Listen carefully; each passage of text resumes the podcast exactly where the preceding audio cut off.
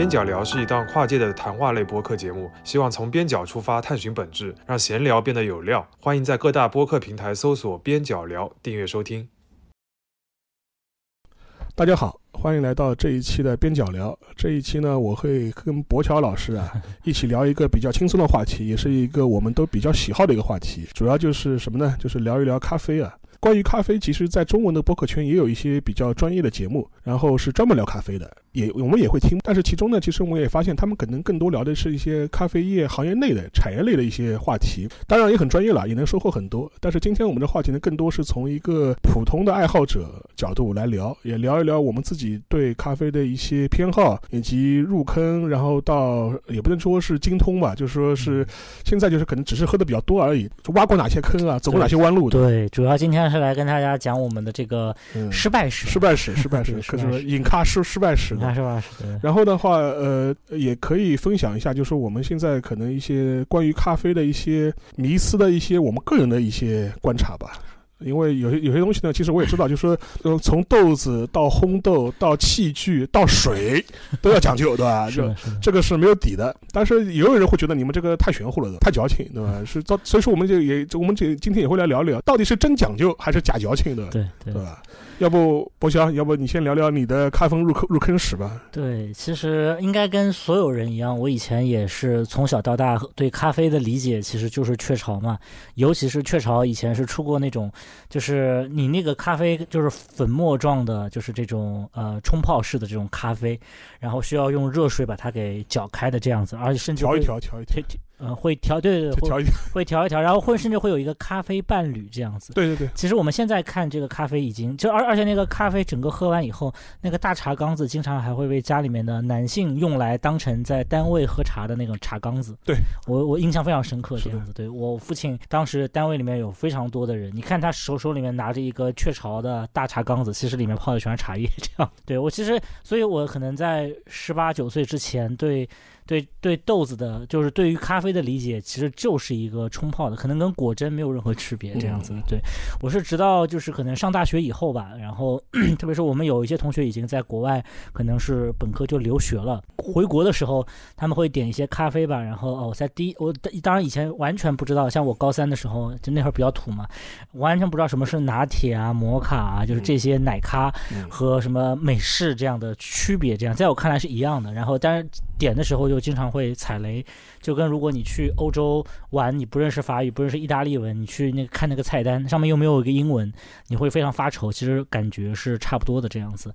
但是在国外的时候呢，就因为我的邻居是一个来自中国台湾的一个呃比较呃，他当时是读的是一跟宗教相关的这么一个学科，人比较 nice。然后也比较懂啊，就是之前来过，喜喜欢就假装北京话跟你啊，对对对，就是他，就是他，对，就是他，就是他，对对对，说明我没有说谎，就是就是这个这个 narrative 是一贯的这样，对。然后当时又有临又有前面一届的毕业生临走的时候，应该是美国的，可能就留下了一些低滤咖啡机，嗯，所以我就渐渐的在家。但是我一开始发发现，我第一次买就买错了，因为低滤咖啡机只能只能是咖啡粉嘛，这样子的，所以我买成了咖啡豆，所以那包咖咖啡豆我又没有磨豆机，我一看磨豆机。啊，虽然也不贵吧，就对对于当时的我来讲，花个二三十欧买一个磨豆机，呃，其实是一笔开销。虽然现在看来不贵这样子，但是就觉得没必要，也不是那么想喝咖啡。学学校里面有那种。一欧一杯，两欧一杯的，对那种很非常快速的能够出一杯咖啡的，所以就觉得不是很必要。但是还是在他的指导下喝了很多低滤咖啡吧，这样子。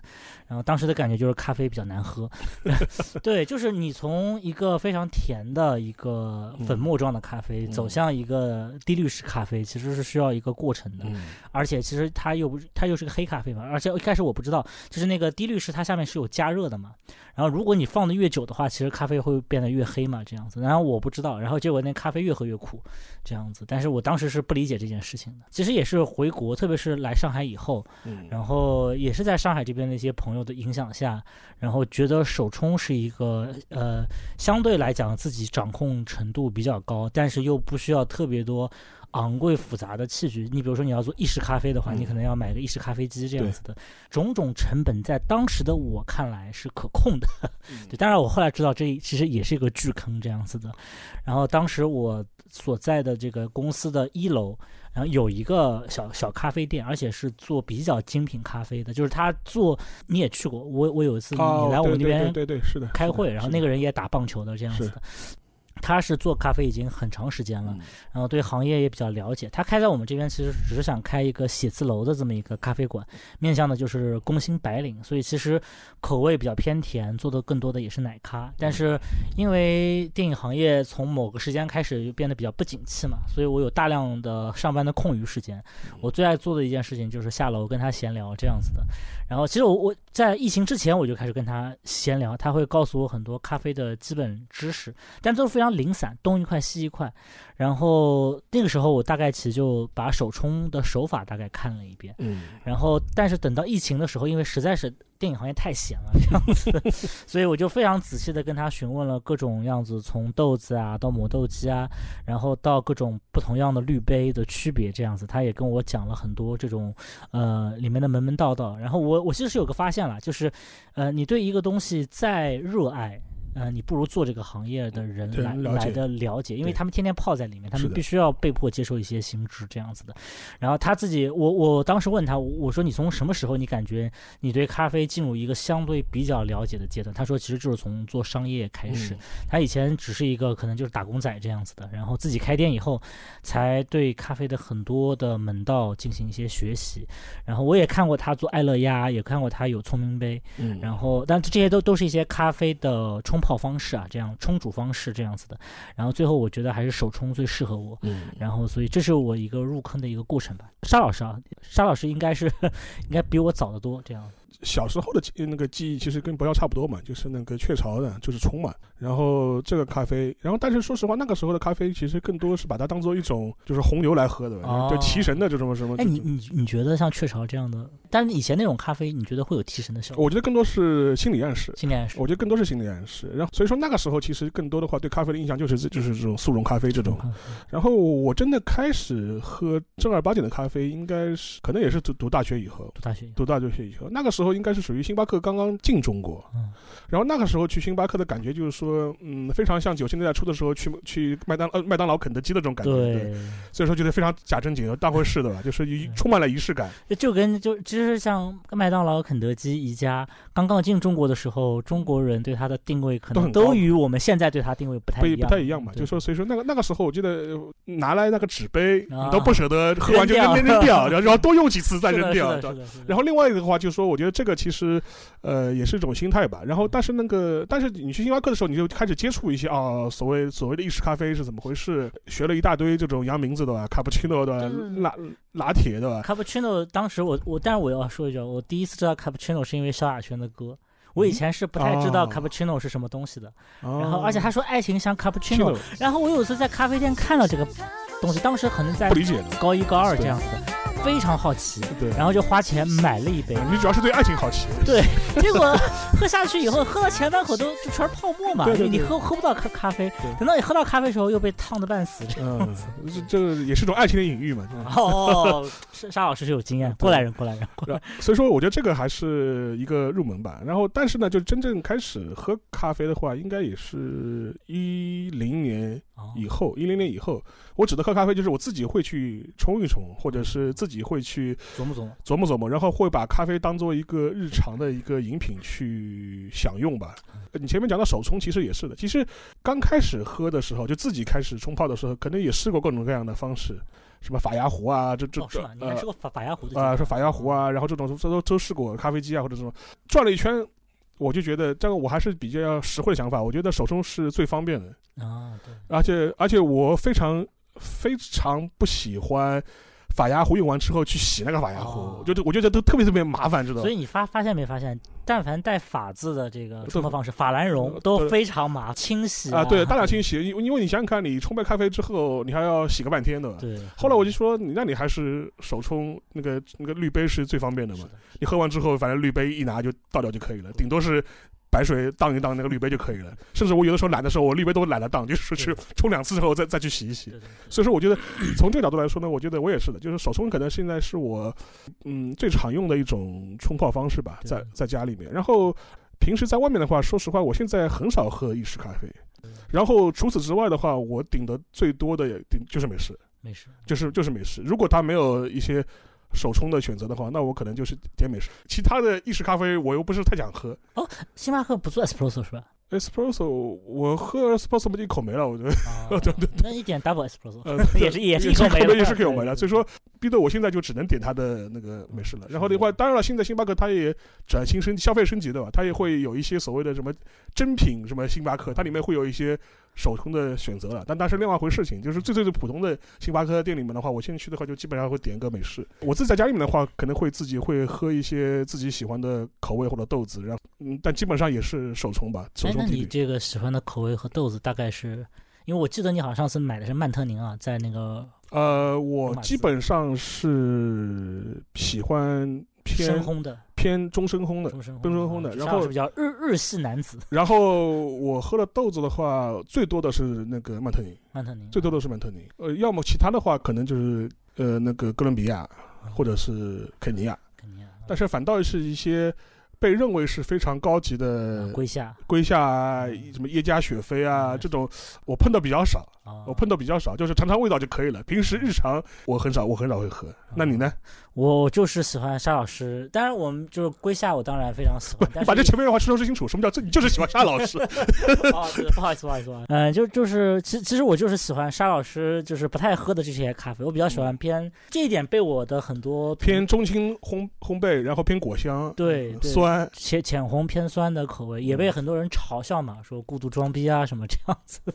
会有这么一些话。但是我是觉得说，个人是喜欢偏酸一点的口味，嗯口味也会比较淡。虽然我我有时候冲泡的时候会比较，我喝的量比较大嘛，所以一般来讲很多是十五克起泡，十五克二百二二百五十升，二百五十克水这样子的一个比例，这么一个水粉比。但是我自己因为喜欢喝的量比较大，所以我一般会加到三十克，就 double double 一下，但 double 一下就会产生。这整个水下从那个不，主要你杯子比较大，对我对我拿个马克杯去。是的，是的，是的。然后对这个也导致呃三十克的话，它水下的速度会比较慢一点嘛。然后水下速度比较慢一点，会萃到更多的比较偏苦味的这么一些物质。那你是用什么滤杯？所以我会像锥形杯还是呃，我一开始也是用 Hario 的那个 V 六零 V 六零这样子，但是后来统一江湖了，对对对，一一统江湖应该是。但是后来我我也会用这个 Kona 的这个杯子，Kona 的这个杯子呢，它就是所有的这个呃它的滤杯里面的，就是这么一个扇形的滤杯里面，它都都是直线的，不像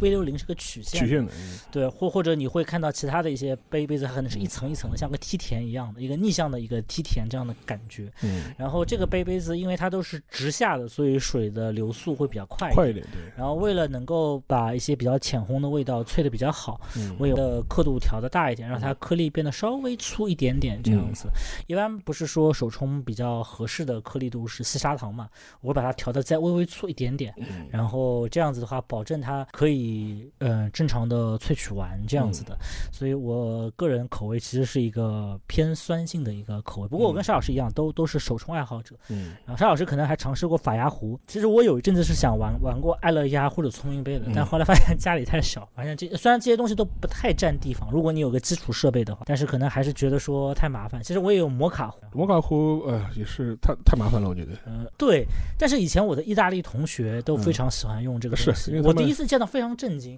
因为它是很小的一个摩卡壶，就放在我们的灶台上，甚至灶台的那个就是那个支架都很难完整的支撑起这杯摩卡咖啡，然后。但是我就看他非常艰难的把它平衡在上面，我非常好奇，意大利人也非常震惊，他觉得为什么世界上还会有人不知道这个东西是什么这样子？然后我甚至一一度以为我在呃咖啡店里面点到的摩卡就是这个摩卡壶做出来的 摩卡，对，会有这种误解。但是你前面讲的说你喜欢比这种比较 果味偏酸的这种咖啡啊，其实这个呢，其实也有一个小的背景。现在开始我们今天提到的一些，比如说手冲啊这种单品的咖啡，其实说实话。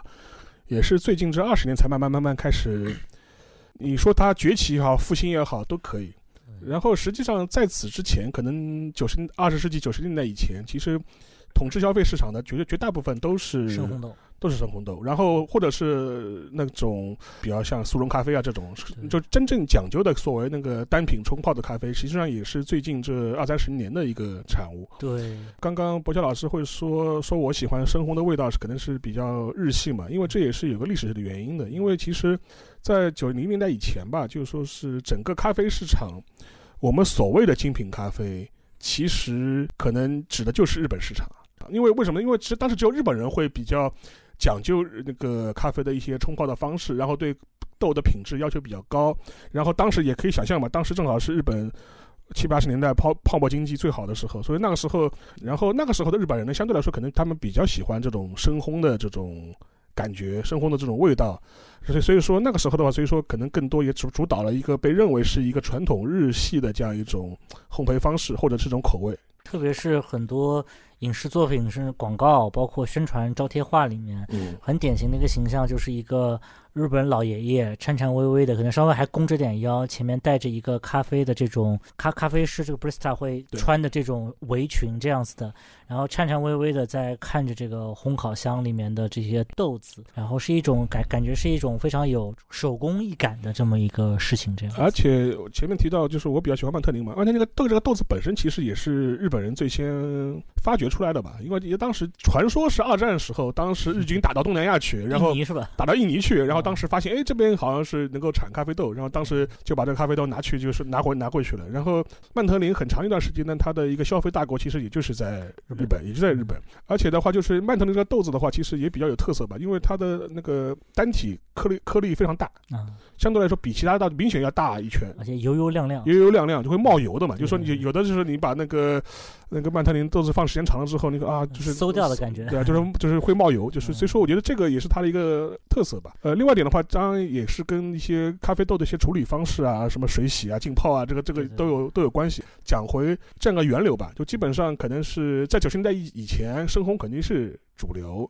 所以说也被视为是一个日本传统的这这种这种咖啡的这种这种烘焙方式，然后它的豆子本身的一些风味啊，相对来说比以也以醇厚为主。但是最近这二十二三十年吧，就是它的一些浅烘，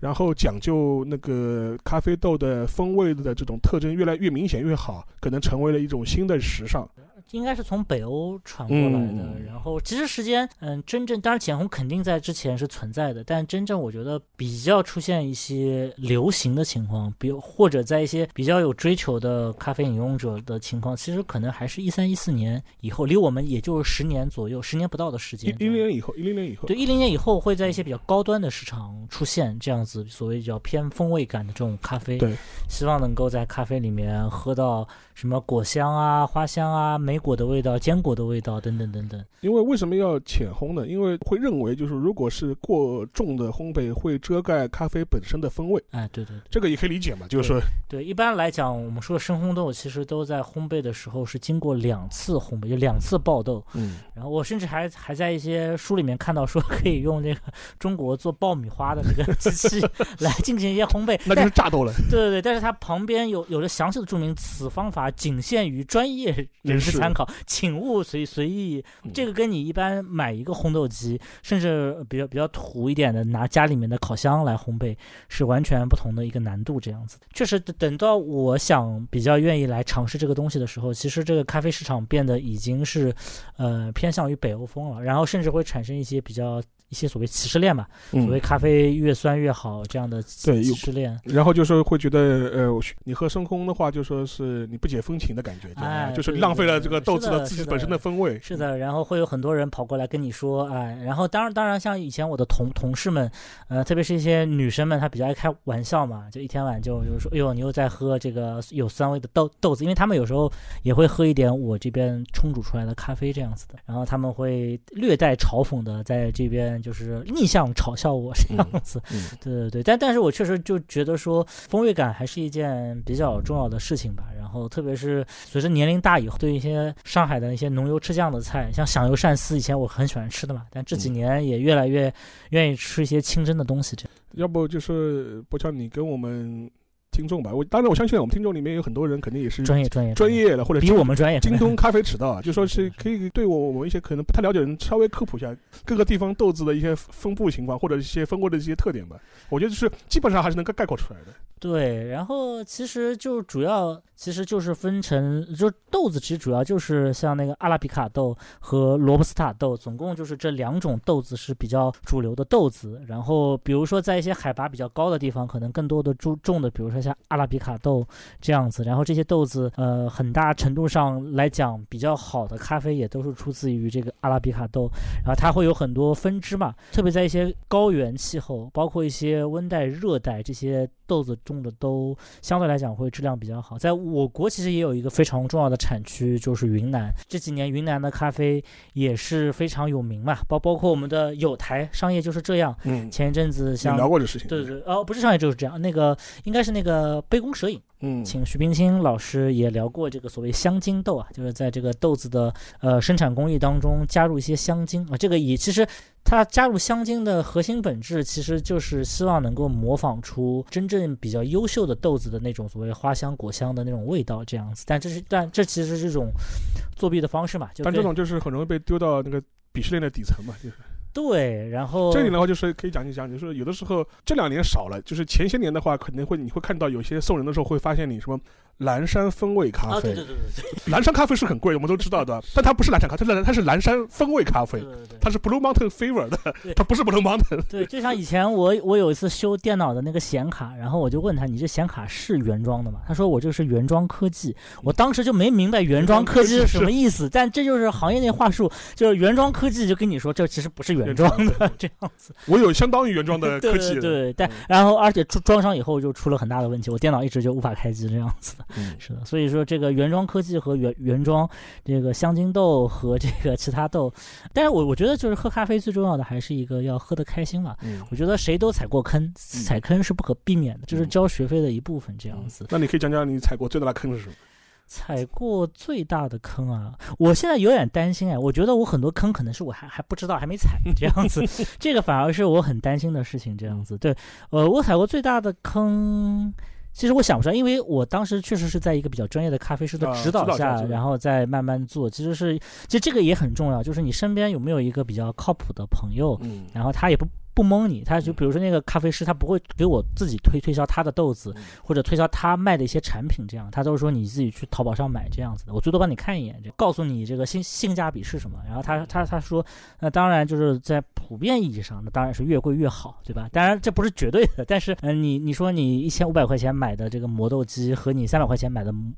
我还用过顾超给过我的一百块钱的那个磨豆，那个是我放在南京用的那个磨豆机，连那个因为都是塑料的嘛，它到磨到最后我都把它摁摁裂了，因为因为这这个就要说到深烘的优势了，深烘比较好磨，深烘比较就磨起来像像过沙一样，就是一遍遍，但浅烘就是要花很大的力气嘛。有一次有两个女生来我们家就是喝咖啡，然后我说要不你们玩一下这个咖啡机，然后他们但是他们可能一方面。比较怕弄坏我的这个手磨的咖啡机，另外一方面是他们真的觉得很难转得动那个东西。其实每一次转，我我有时候会比较累的。嗯，我有时候比如说喝龟下的时候，为了确保它过水速度比较，就是滤滤的速速度比较快，会想控制在一分半以内嘛，然后可能会就十五克十五克，所以要喝就要做两遍这样子的。然后我就很明显的发现，我可能喝完第一轮以后，喝第二轮的时候，我的胳膊是会有一点酸疼的。这个呢，就是回到我们这个主题之一了，就是这个呢是到底是真讲究还是假矫情的？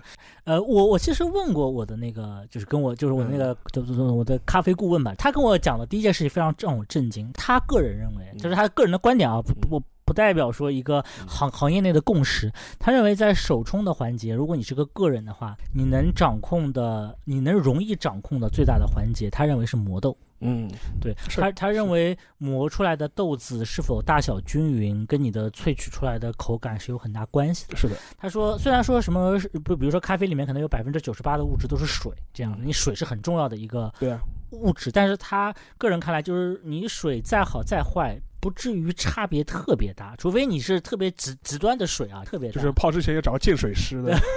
pH 值测一测就跟我们以前在天方乐坛里面讲说，这个听黑胶唱机压水电还是火火电，这著名的梗嘛，就是对对对，所以说这个喝咖啡的时候，就是他认为说你比较能掌控，能够迅速提升你咖啡整个的品质的稳定，这个也是业内人和就是像我们这种业余玩家最不一样的地方。我们业余玩家，呃，有时候在意的是特别在意的是咖啡好不好喝，嗯但是我我听到一些业内人人士跟我在聊他们一些业内的对咖啡质量的一些评判的时候，他们说的最经常的话说品质稳不稳定。是对他们来来讲，一杯长期能保持在八十五到九十分，就至少他们自己打分体系内的咖啡，要比你偶尔突然冒出一杯做的极多好喝，但是下一杯可能又回归到八十分的咖咖啡来讲，他们更喜欢前一种更稳定的，让客人有一种更安定的这种感觉的这种咖啡。但是你既然讲到磨豆的话，其实我觉得这也可以深入开始聊一聊，因为磨豆的方式很多，有电动磨豆，也有手动磨豆，是，然后价格就跟你前面讲的，可以天差地别从几十块钱、一百一两百，一直到七八千都有，或者上万也有的。所以说，有的时候会超出可能。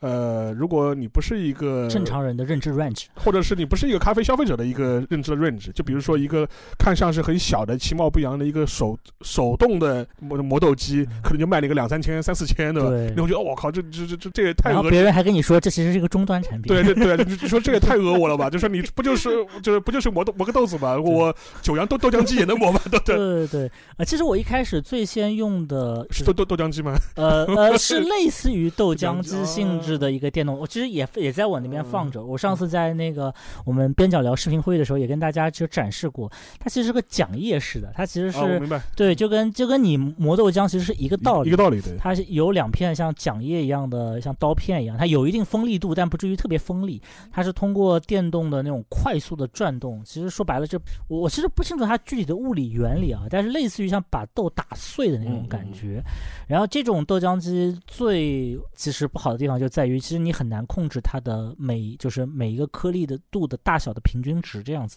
所以来讲，这个一般来讲也比较便宜嘛，可能两三百你就能买到一个啊。当然，你如果要买这个这个这个这个，如果手动磨豆机里面最低档的可能也一两百块钱，一两百块钱，但是你会，如果你磨呃浅红豆的话，会非常辛苦。我就真的就顾超给过我一个这个，嗯就是我们的有台的一个主播嘛，跟我我我和沙老师也合作过这个天方乐坛的。然后他自己，呃，当然他现在也有一期节目叫烧咖啡，大家也可以去关注一下这样子。他有一个淘汰的一个，他说他其实也不用了，然后就是问谁要，我说我拿来试试，我就想放在我南京的家里面，这样我比如说十一或者过年回家的时候能喝喝咖啡。结果那个咖啡机可能用了不到十次吧，就被我捏坏了，就因为它是塑料外壳的，然后里面可能有些金属装置，因为磨生豆确实需要特别大的力气，然后也不要特别大吧，就相对量比较大的力气，它那个刀可能又不是特别，我我没有看过它是陶瓷刀还是金属刀这样子的，可能又不是特别善适合磨豆。然后整个我的力量用的非常大，然后它的那个转轴也非常不舒服。嗯我其实它的转轴就是它的会有一根轴嘛，一般的轴来讲的话都是这种就一个圆柱体型的，就是你就算碰到也不会伤你的手。它那个甚至有点锋利，把你对割破了吗？割破倒不至于，但是会把我手割得很红这样子。对，然后用了不到十次，其实就已经坏掉了，就是我的手也坏了，然后它 它的那个机器也坏了，所以后来我在家就放了一个泰模嘛，泰模大概五百块钱嗯这样子的一个等级。然后对于我妈来讲，就是我我妈妈其实。我这边可以来讲讲我妈，就是我妈以前一直觉得喝咖啡这个东西吧太洋盘了，嗯，她一定是喝不出来区别的。对然后她，也是像尝鲜一样喝过一些我做的手手冲咖啡嗯，他说我很难评判这个好坏，对，他说我无法评判这个好坏，就没有喝出风味。对没有喝出什么你说的什么花香果香啊，似乎有一点，但是我感觉不到呀这样子。然后这个东西而且就是其实酸的咖啡，其实它的主味还是还是有一点点苦的嘛这样子的，然后他就感觉说这个咖啡。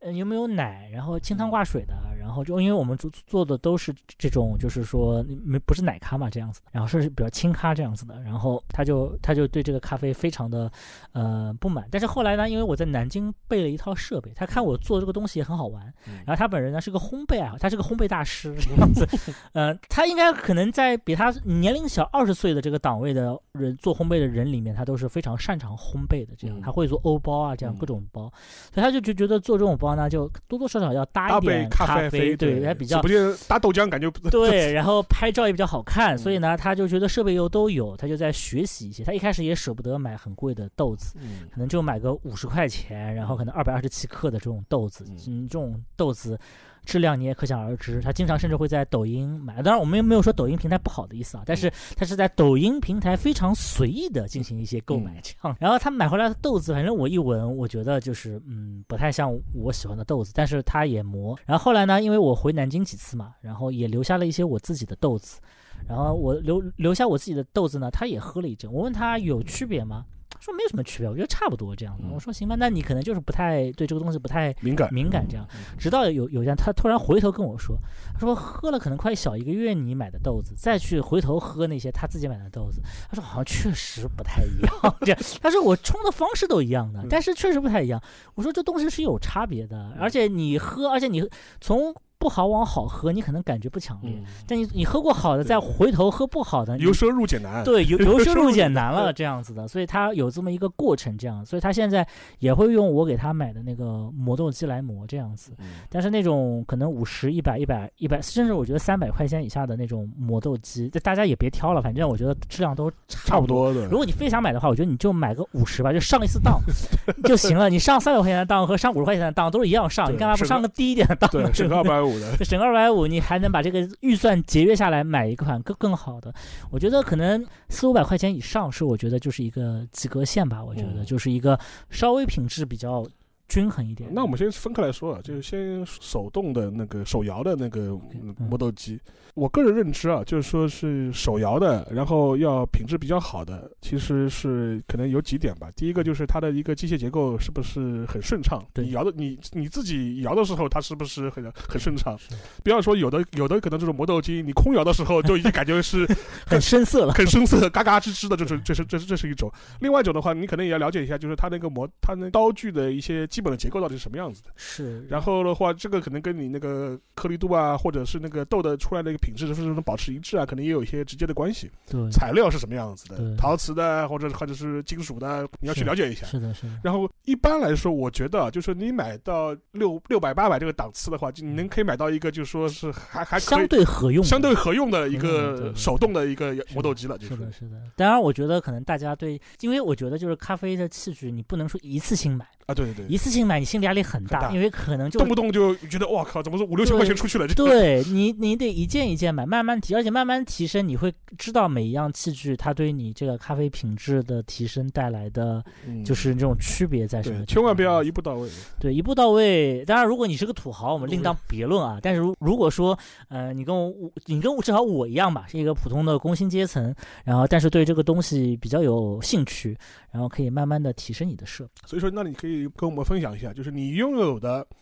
最高级的或者最贵的吧，就是那个 手手摇的磨豆机是哪一款？手摇磨豆机就是 比比较俗气啊，是这个 command，就作为指挥官，指挥官的指挥官系，而且指挥官系应该是。我不知道为什么，其实东西是一样的，但是偏红色的那一款就是卖的特别好，卖相好，卖相好，比较容易出片，鲜亮，对对对，容易出片容容容易出片用用，小红书这个专用语就容易出片，。容容比较有视觉效果这样子，然后可能其他颜色就一般般。然后我我买的这个呃，是是原木色的，应该是什么两千多？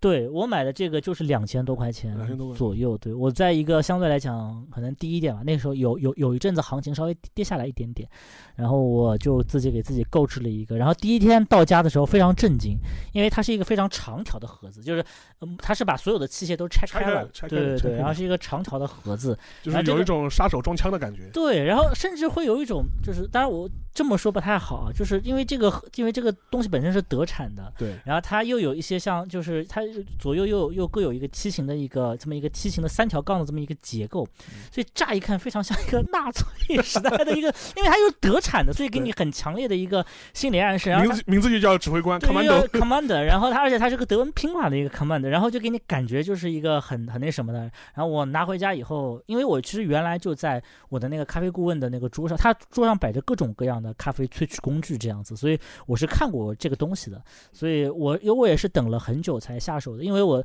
我之前的一款磨豆机其实是 Kino。就是一个呃 Kindle 是哪个国家的，我其实不太知道。我我买的是一个 Kindle 的一个中低端款，也要也要可能一千六一千七这么一个钱，像个金属结结构的。但是这个这个这个有个别产品它确实就不太好，就比如说特别是我装豆量比较大嘛，动不动三十克的装，导致呢就是我在摇手摇的时候摇不动，不是经常有豆子会洒出来，就蹦出来，对蹦出来这样子，对，所以这个它这个整个整个大部分的咖啡器具其实都是按照十五克、二十，当然它你可以装装三十克没有问题。然后但 Command 因为上面这个咖啡这个磨豆机上面是有个口的，所以这种东西洒不太出来这样子。然后什么斥巨资对吧？两千多块钱买完之后有啥新感想？摇的时候摇的时候爽呀！就我我第一次摇 Kindle 的时候就很爽。我第一次摇 Kindle 的时候，其实我这以前摇过，我在那个咖啡他那个咖啡师桌上也有 Kindle 的产品，所以我是摇过那个，我知道那个手感非常好。但是拥有一个自己的 Kindle 在摇的时候，就跟你在朋友家的唱机上听，还是跟你在自己家的黑胶唱机上听，感觉是不一样的。我家的更好，这样子。对 对对。然后，所以第一次感觉就是非常爽，这样子的。而且，就 Commander 的话，就是说，因为指挥官。非常有名嘛，然后的话，其实它品种就就这么几个，对对，也不是让你很挑花，让你让你挑花眼的这种，就反正就这么几个。哎，沙老师，你用的是什么？呃，我就是 Kindle，Kindle 是吧？对，我就是 Kindle，然后就会。像这样一个东西的话，说实话，有的人可能会觉得你两千多块钱买这么一个其貌不扬、这么小的一个东西，既既然这么贵，尤其是按照我们如果是什么工业党思维的话 啊，我们中国人什么造不出来的？就说啊，确实是有可能能造出这个东西来的。对。然后，但是的话，其实呃，现在在互联网上或者各种平台吧，指挥官的仿冒品非常多，非常极多。是的。所以说。第一点先声明，就本节目没有任何背书，或也也不有任何软广，对，也没有任何植入。那但我们不拒绝，对，我们不拒绝。对，但是的话，所以说第二点呢，就提醒大家一下，就是如果你对指挥官感兴趣的话，就是还是要挑一挑你的购买的平台，然后看看是不是真的是授权的那个正品店。正品店，因为假冒真的非常非常多。是非常非常，而且他假冒卖给你的价格也是这个价格。对，他并不是说不会减价的，他并不讲减价的，他并不是说原装科技，我们就卖你一千多。据说很多什么，刚才沙老师跟在录节目前跟我讲，闲鱼上也有卖，对啊，就是卖假的吗？假以二手为名，名卖便宜点，但其实也是坑你的，也是坑你的。所以说大家还是要要还是要睁睁大双眼的。但是讲回它这样一个机器本身，就说。呃，如果有的人问我，就说你，比方说你这个预算的话，我只能说，你在两千左右这个价位的指挥官是性价比非常高的。对的，是的。虽然好像似乎两千多块钱的磨豆机听上去性价比不是很高，但是我只能说，以它的质量和你的那个品质来说的话，其实性价比还是可以的。而且你要算你磨豆的时间啊，一个比较好的磨豆机基本上可以，你只善于保养的话，可以用用一个是呃。八八年甚至十年都没有问题，但像刚才顾超顾主 送我的那玩意儿，我只用了不到一个夏天就用坏了，其实反而是得不偿失的这样子。除了手摇之外，其实你的电动是用是哪一款？我电动现在用的是小富士的一个鬼尺，这个也是当时在那个咖啡顾问的那个。桌面上看的，我第一次看就非常震惊，我以为这是一个摆设，就非常漂亮。然后我我以为大概就几几百块钱这样子的，然后问他这个东西多少钱，他说你猜。我说我这我上哪猜去这样子？然后他他然后他最后你手摇到两千了，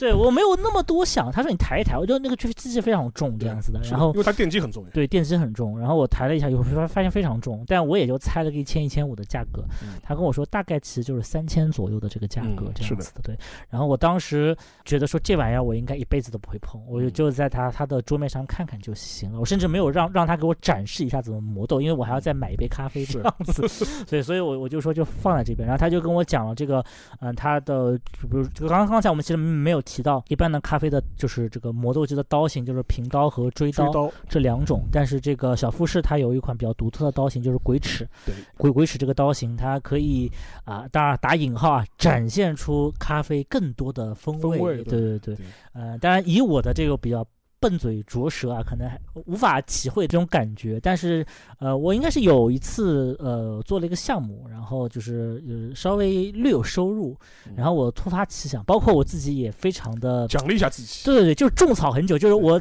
我以前觉得这个东西跟我无关，太贵了，而且华而不实这样。但我有一天我就我就觉得说。似乎这个东西不断的在我心中浮现这样子，嗯然后直到有一天我决定行，那我就上网查一下价格，然后在淘宝上大概就是我忘了具体价格了，但就是三千三三千五的价格，嗯然后这个代理商还会给你发给你一个很复杂的一个表单，嗯上面讲怎么，因为他可能要过海关嘛，这样子，然后怎么过关，因为这个东西比较重。原装进口，对对对，可能海被海关 check 的几率比较高，当时就非常兴奋的买了。啊，等了两个月的时间嗯，仍然没有到货。然后我甚至中间还去外地开了个店，这样子的。然后等到我开店回来的时候，这个东西已经躺在我家的家门口了，我非常兴奋。但是我没有激动，因为我听说无数的那种故事，就是你刚买回来一个日本电器，一插一插结果就烧了这样子。我早早的就准备好了一个巨型的一个变压器这样子的。嗯第一次磨的时候，感觉确实很不一样。嗯然后找它的这个研磨度、粗细，但这个东西事实上证明呢，确实华而不实。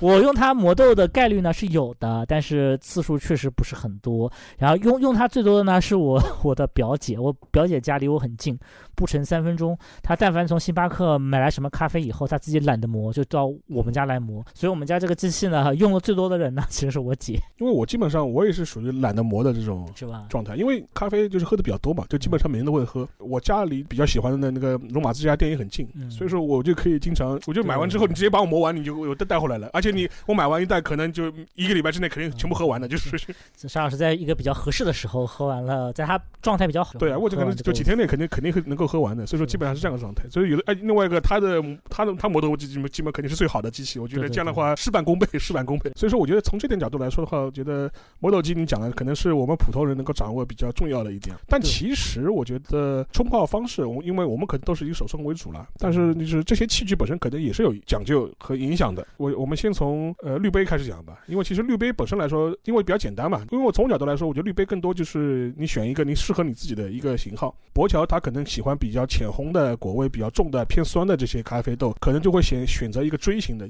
以 V 六零为首的这样一种形态。因为 V 六零的话，就是你去问所有现在他自己喝咖啡的或冲泡咖啡的人都很清楚，如雷贯耳，对吧？对一统江湖，对吧？可是现在百分之六七十都是 V 六零。对我甚至一度以为这是一个标准形态啊就是所有家应该都长这个样子。对对，但是其实 V 六零这东西也是我印象中是二十世纪九十年代被开发出来的，啊它就是为了配合浅烘焙的这种形态，因为它的流速会比相对来说比较快嘛，过滤会比较快。你去看老式的滤杯，日本的滤杯都是扇形，扇形滤杯的话，它当中不是一个锥形，它是一条线，对它是一条线，有时候一个洞，有时候三个洞。三个洞。哎，那个在那个 MUJI，就是在那个嗯无印良品还会卖这种滤杯。对，它这种就是老式的扇形滤杯，为什么呢？因为它的流速会比较慢。你可以把它两种滤杯，你可以这样理解，就是这锥形滤杯，它踩油门踩，油门，踩油门踩油门扇形滤杯是踩刹车，然后的话，这样的话给是针对不同的豆子嘛，就是如果你喝的是，是比如说是这种深烘的。或者比较醇厚的这种豆子的咖啡，跟我一样喝麦特林的，那你用扇形滤杯可能更合适一点，萃取会比较慢一点，然后这样的话味道会更醇厚。但是如果你喜欢浅烘的，希望能够尝到你买的咖啡豆的风味的，那你就去买锥形滤杯。所以说这可能是一个滤杯的一个最简单的讲究。至于品牌溢价或者是这个材质，就是这个话头更加多了，就是其实偶尔我觉得就是市场上，你如果身边有我们这个节目也不是个带货节目，毕竟我们也没有任何任何广告费，我们就不在这边就是随意的推荐了。大家可以问一下身边的朋友，最常见的品牌是什么？一般其实最常见的，一般来讲就是比较合适入门的这样的东西。而且，呃，说真的，滤杯和滤杯什么壶可能会有一些所谓深坑啊，但是对于我来讲，就是我我觉得就就够了。嗯眼眼下的这个产品就然后的话，除了滤杯之外，就是那个冲泡的壶，咖啡壶。那个壶本身的话，实际上面其实无非，嗯它的变化和讲究，可能就是体现在它的那个壶嘴的。呃不一样吧，就是说是它的，因为它壶嘴的那个弯曲度啊，或者壶嘴的它的延展度啊、嗯角度啊，可能会影响它出水的流速。然后这玩意呢，就是说是可能对你的冲泡本身的质量会带来一些影响，或者是跟你的冲泡的一些口味风味上带来一些影响。这个呢，就可能这个呢，最好你去找到一个你身边有一个啊，像我们博乔老师有个咖啡顾问，然后你问他，我就要哪种的咖啡，嗯 或者是哪种咖啡的这种冲泡壶，相对来说对入门者来说比较好操控。但其实真正的专专专业的，其实都是那种就是带电动温控性的这样子的。然后，但是因为那个东西确实也不便宜，然后我觉得，呃，我的温控就是还是有个心里会有会有个数嘛，因为我嗯在家操作太多次，所以我觉得就可能就是不太需要用这么一个温控壶，我还是就用一般的、一般的这种、一般的这种、这种、这种冲泡壶这样子的。然后它的滤嘴一般都比较尖嘛，这样子可以控制一下流速。然后手冲的话，其实就是对着这个中心画这个一元硬币。但是我也看到一些比较狂野的，就比如说我看到那个 James Hoffman，就对是 James Hoffman，对著名的咖啡网红，对冲咖咖啡网红，然后长得像长长得像一个变态，我觉得对长得有点奇怪，像个外星人这样子的。但长那么就是有一种他他有有有有一点像美国一个很有名的一个明一个男男星。嗯虽然不是那种帅的男星这样，嗯但是演过很多变态的这种对女性那种变态杀手的这么一个，我忘了那个人叫什么名字了。这样子，James Hoffman，嗯他其实的我看过他很多视频嘛，我觉得他的冲泡方式，他他现在开 B 站了，对对对哦哦是吗？哦对，他移到对正式正式开 B 站对，，正式开 B 站。对我看到他很多冲泡方式，说白了就比较狂野狂野。我觉得他甚甚至他对，因为我我学到的一般是比较文雅的，就是基本上就是拿着这个这个冲泡壶，对画画画这个一元硬币的这个圈往这个中心画，但是顺时针、逆时针、逆时针说顺时针，嗯就是对对，就是当然会有各种花式啊，但是我一般就是绕圈圈这样子。但是这个 James Hoffman 好像就是他可大可小，然后甚至他有时候我看到他一期非常震惊，他甚至还会故意冲击一下滤纸的边缘，嗯让让这个让这个等于说。把旁边一圈也冲掉，这个理论上被认为说你就是直接用这个湖水冲击这个滤纸边缘，呃，会让咖啡这个萃取不足这样子，但是他无所谓。但当然人家是网红嘛，所以嗯咱就是我们毕竟是非非因为他好像非专业的是拿了一个奖奖，然后后面就变成网网网红红了，这样对。对人人家是有专业认证的啊，所以嗯我我有时候，所以以后我可能也会试一试。所以说，我觉得从这个角度来说的话，就是说，在至少咖啡手冲这样一个门类里面吧，我觉得它会有一些基本的形态或者一些基本的器具。所以说，我们对现在磨豆，然后滤杯，然后壶，对吧？然后还有一个嘛，就是咖啡本身了。咖啡本身的话，就是你根据你自己的喜好吧，就是你，豆子深烘、浅烘、深烘浅烘但是但是这点的话，就是我可以强调，我可以提供一个观念供大家参考吧。我就说，就是你喜欢深烘的呢，就是可以尝试浅烘；喜欢浅烘的嘛，不要排斥深烘。对，这个本身没有任何高低之分，或者是真的不存真的不存在一个鄙视链。就是嗯。如果到现在了，就是二零二三年了，还有人跑过来跟你说：“哎呀，你喝深空你很没品味，就是很 low，你浅烘在装装逼其实就呃没有没什么意思，没什么意思了。这个就是讲这种话的人，说实话，其实给我感觉的话，就是有点，就是你这话嘛，十年前讲讲也也还还行的，现在有句这也不也不必了，就是。因为毕竟大部分人喝咖啡，呃其实说白了还是个功能饮料。哪怕我每天要花个可能七到八分钟来做一杯做一壶咖啡，但其实对我来讲，它仍然是一个比较好喝的功能饮料。最后可以聊的是一个我们喝咖啡的场景了。就是一般你现在喝咖啡的话，一般是一天内是什么样场景？你一天喝几杯？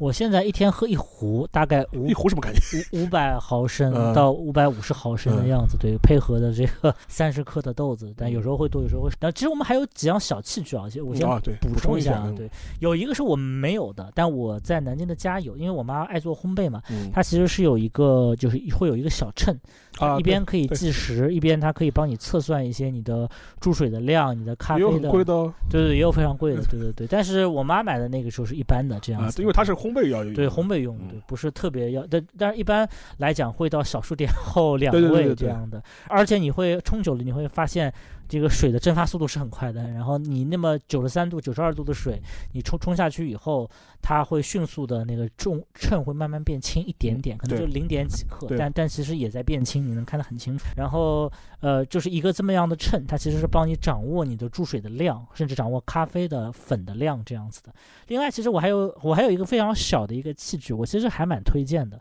嗯就是一个叫做十克勺的一个勺。嗯，这个勺就是一个勺就十克，对它这一勺呢，一勺挖到咖啡豆里面呢，几乎就是我试过很多次，嗯，几乎没有错过。嗯就是当然，如果你是小数点后有有个两两三位可能不行啊，就一把准。一把准，但是它是相当不准。特别像我这种喜欢喝三十克的，是个整数的，就比较方便。但十五克可能麻烦一点点这样子。十克勺是非常好的一个器具的，嗯对。然后所以说就整个我喝咖啡的场场景就很麻烦，因为我我会在单位备一套 跟这个基本一样配置的一个东西，手冲装备吗？所以我的手冲是两套配置嗯这样子。对，但是所以我也不愿意去买秤，因为我觉得那还我们博乔老师还是还是真讲究。对，买秤买两个，对，所以我在原单位经常会被一些同事嘲笑嘛，这样子。但他们嘲嘲笑久了也就不嘲笑，因为见怪不怪了。他们觉得我就是这个样子的，装一天也是对，装。就是 我我我我觉得就是就是应该这样讲，就是呃装一天装两天是装的。对，如果你天天如此的话，这就是 这个生活方式了，就真真生活方式了。是的，是的。但是因为后来我很多单位嘛，然后空调打的都不足，所以我夏天会出现特别热的情况，然后我我就有时候会不太愿意喝特别热的咖啡。嗯然后我夏天有时候会停一停，夏夏天我反而会做冷冷萃，我有专专门做冷萃的壶这样子。啊，就这个低滤冷萃壶啊。呃，其实不是低滤冷，低滤冷冷萃壶特别大，对啊，我做的其实跟化学实验一样。对对对对对，就是我们在一些比较高档的咖啡厅，比如比如比如呃没有很呃嗯怎么说，就是在一些比较精致的咖啡厅，比如像 c i s o 对啊这样子的咖啡店，你能看见一个。像装装置艺术对，像一个装置艺术，是一个中盘艺术。可能你看到，你上次看到这种这种以这种低滤形式的这种艺术装置的时候，可能是在故宫的什么 日晷啊，这种什么是不是滴水计时的这种器具上，因为它滴得很慢嘛。滴得很慢。对对对，我用的是一个冷萃壶。嗯就是冷萃，就是把咖啡磨成粉以后放进去，然后用常温的水注入，然后注入以后，你能看见，其实有点像 dirty 的那种，就是那种咖啡液在水中散开的样子。然后你把它放置到冰箱里面。我夏天的话，如果要拍要如果要拍的话，我就直接下面放冰块，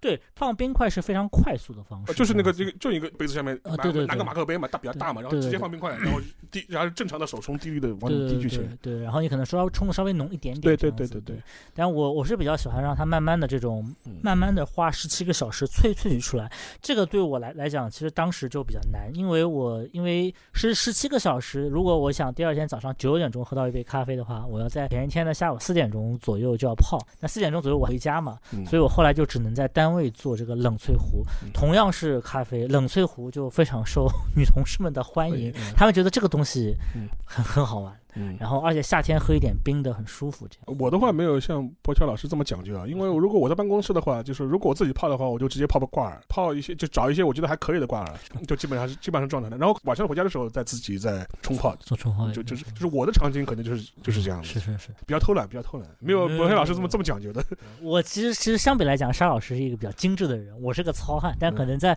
喝咖啡这件事情上，其实也是因为可能一一开始我的那个咖啡的顾问朋友他太专业了，我又天天坐在他那边泡着。嗯跟他闲聊，问东问西，看到什么不懂的就比较好奇的就在问，嗯所以说他会教给我很多知识。一旦你知识过载以后吧，你嗯总觉得什么都要做到比较好，嗯你其实不太知道省略哪一步会，其实对咖啡的影响比较小。然后你做着做着呢，就做做成习惯了，嗯会有这么一个问题，嗯这样吧？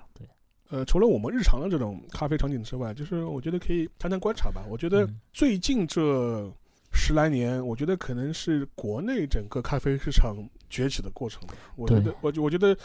呃，无论是什么星巴克也好，Manner 也好，或者是那什么什么瑞幸也好，嗯，对，似乎咖啡就变成了一个，至少在上海、北京这样的一个大都市里面，就成为了一个非常日常的一个饮料，而且是已经逐渐的主流化了。对。这个的话，就说是相对来说的话，就是说是可能普通人对咖啡的接受程度，我觉得这明显这比起一零年以前、二零零年以前的话，是增增长很多的。对，这个的话，我觉得你从你角度来说，你有什么个人的观察？嗯，我感觉就是这这点必须要说，虽然瑞幸是一个被大家就是嘲讽过很多次的这么一个咖啡，但是它在推广过咖啡的理念，哪怕是错误的理念上，我觉得它还是做出了一些成绩的。嗯然后，尤其是它让咖啡这个东西变得比较主流化，然后尤其是那个时候以特别低价的策略嘛，然后来，而且他讲了一个这个我们中国有十四亿嗷嗷待哺的喝咖啡的潜在群体，一下子让整个国际市场为之激动，这样子嗯这么一个故事。然后这个故事虽然中间讲的一度是这个 出出现了一些问题。但是，呃，随着它好像呃什么二次递交上市的这个这个材料，所以你你能看到，就是瑞幸对于瑞幸和星巴克这这两家平时被大家诟病最多的企业，其实还是对中国的咖啡市场做出了很多贡献。就哪怕像我妈妈这样子的人，她其实现在也大概明白奶奶咖啊、拿铁啊、美式啊怎么回事？东西的区别。对我记得我第一次去，我有有一次是很随意的帮我妈买买了杯星巴克的咖啡，她问我多少多少钱，然后我我说可能三十多块钱吧，然后她也不叫震怒吧，带有一丝。就是那种生气，就是我怎么能喝一杯三十块钱的咖啡？我还不如在路边买两块钱买一杯水，一个一个一瓶矿泉水这样子的。他就舍不得喝那个咖啡，喝的极慢。然后，但是他又就觉得说这个喝咖啡似乎没喝出这个什么门道来，这样子，他就会有一些就觉得这钱花的不值，这样他会经历一个缓慢的这样的一个过程。为什么一杯咖啡要花这么长的时间？但是我觉得可能在包括中国整个城市发展的这个速度当中。整个白领对于咖啡的消消费，逐渐的变得日常化，而且这个东西开始变得像一个社交饮料一样，对，变得跟香烟啊这种就是从就是既有功能饮料的作用，也有社交饮料的作用。对，我们经常能看见新加星巴克啊或者 Costa 旁边一堆白领抱着个咖啡吐槽老板、吐槽公司这样子，这是一个我们中午、下午非常常见的一个状况。不一一般也是一般你在办公室里不会什么啊，今天是吧我请大家喝奶茶，我请大家喝咖啡，对吧？就是对对对对，所以。咖啡又变得比较正常一点，这样子，对，他一定要经历一个。被日常生活化的这么一个方式，而且它甚至可能要逐渐的脱离一个所谓的这种，因为生活方式这个词其实代表着很多什么生活的态度，逐渐的就要变成像茶啊，像你泡个枸枸杞茶这种一个，呃，不仅是见怪不怪，而且是一个非常日常的消费，然后最后这个消费要变得很低，而且而且绝大部分人，而且最好的情况应该就就是一个市场上不同的价位、不同区段、不同对这个饮料的诉求的人。寻找到自己的一方天地，但无论怎么说呢，我觉得这个东西本身是一个嗜好品，而且很多人就是包括像瑞幸，他当年就上市的写报告的时候，哦，咖啡是有成是个成瘾饮料，如何如何。但是你现在你会你觉得你有成瘾性吗？就是你一天不喝难过，或者你比方说你出差了，你喝不到了，你会非常难受吗？嗯，分两种情况，我个人是完全没有，就是我离开个一两天，甚至三四天，当然会馋，但是那是馋，就是不是那么必须这样子。然后我我有我有时候喝咖啡也是图一个，比如说比较爽，比如说我夏天是会点一些冰拿铁的这样子的，就是会给会带给你一些爽感这样子。但是我确实以前是有同事的，他就属于如果不喝咖啡的话，他而且如果早上不喝咖啡的话，他头会疼一头会疼一整天。那是啊，而且他是就就是如果你比如说我早上没喝。或者买不到，或者比如说赶火车这样子，然后我中午补喝是没有用的啊，必须早上必须要早上喝。对，它是咖啡还是咖啡因？呃，咖咖啡，他是喝喝咖啡，喝红牛没用啊。啊，对对，喝红牛没有用，这样子，对对对。所以，我我也是因为近距离的观察到了这个状况嘛，所以我是知道这个东西确实对一些人来讲是个成瘾饮料，嗯啊，但是对于我来讲是一个就是一个啊说难听点，就是个喝着玩玩的一个 东西这样。对我我基本上也是属于这种状况，就是你我不喝的话，就是说生理上不会有什么反反应，但会馋，对吧？对，所以说我一般出去旅行啊，或者是我比方说出去开会啊，我觉得可能我我冲不了，或者我可能以后想办法吧，就说是可能带一点这种我质量比较好的挂耳，就是以就是稍微就是解馋吧，解馋用。你一般喝什么挂耳呢？虽然我们不是个推广节目，但是又要提到鲁马兹了，我就基本上会买他们的哦，鲁马兹自制的自制的挂耳，就就基本上是这样一种状态。我一般就买那种商业的，什么一开始喝直人嘛，嗯，宇田川这样子的，然后宇田川是中国的 假假日本品牌，对对对。对，但是我也会喝一喝这样子。最后的话，我觉得讲回我们今天这个一个主题啊，其实更多是我们完全是我和博乔的一个个人的一个。喝咖啡的一经历吧，然后的话，我们自己的一些观察，同时我们自己的一些喜好啊，就是完全没有什么专业指导的参考意义啊，更多只是给大家就说是分享一下我们是怎么喝咖啡的。我们给大家传递一些我们踩过的坑、遇到的雷，对，然后希望大家可以避开。虽然有一些听听起来好像似乎要让你花更多的钱，但我觉得花的这个钱还是值得的。无论怎么样吧，就找到自己合适自己的享用咖啡的方式就可以了。对，今天的话，我们节目就大致到此结束。后面的话，我们可能也会跟我们几位主播啊，就是分享一下我们各自的一些嗜好品。咖啡只是一个开始，大家可以期待一下。好啊，OK，那今天就这样，谢谢大家，再见，拜拜。